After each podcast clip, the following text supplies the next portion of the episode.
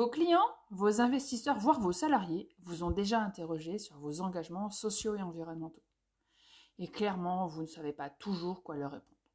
Alors bonne nouvelle. Ce podcast, Papoton de RSE, est fait pour vous. Je suis Stéphanie Julien et j'ai fondé Just Conseil pour accompagner les entreprises qui veulent définir et déployer leur stratégie RSE.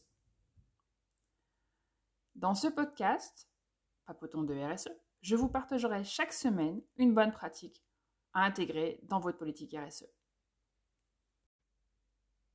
Comment construire votre rapport RSE Dans ce nouvel épisode, je vous donne mes trucs et astuces pour pouvoir vous lancer dans cette démarche.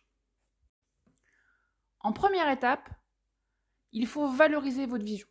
Pour cela, il faut la détailler dans une feuille de route qui définira vos grands engagements. Travailler sur l'environnement, la biodiversité, euh, l'égalité, l'inclusion, etc. Les grands items sur lesquels vous voulez communiquer.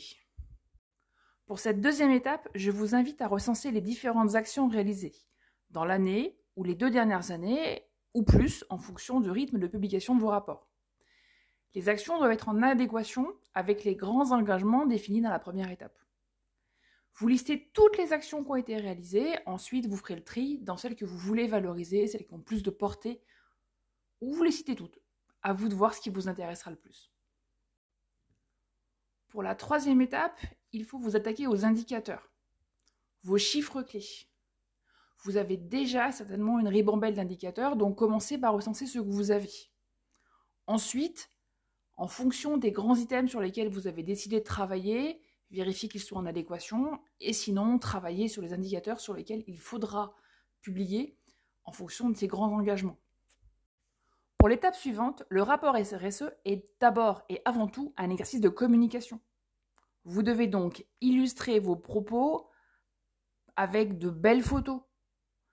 Euh, profitez-en pour renouveler vos banques photos de vos grandes réalisations, de votre travail du quotidien. Euh, peut-être passer par un photographe pour alimenter, ou alors dans les salariés, il y a peut-être quelqu'un qui est fan de photos le week-end et qui pourra vous faire ça de façon très efficace. Si parmi vos effectifs, vous n'avez pas trouvé le photographe ou le prestataire qui vous convient, ne vous inquiétez pas.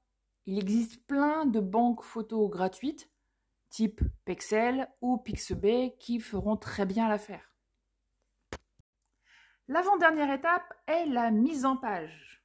Alors, rassurez-vous, nous ne sommes pas tous des professionnels de la mise en page, et moi la première.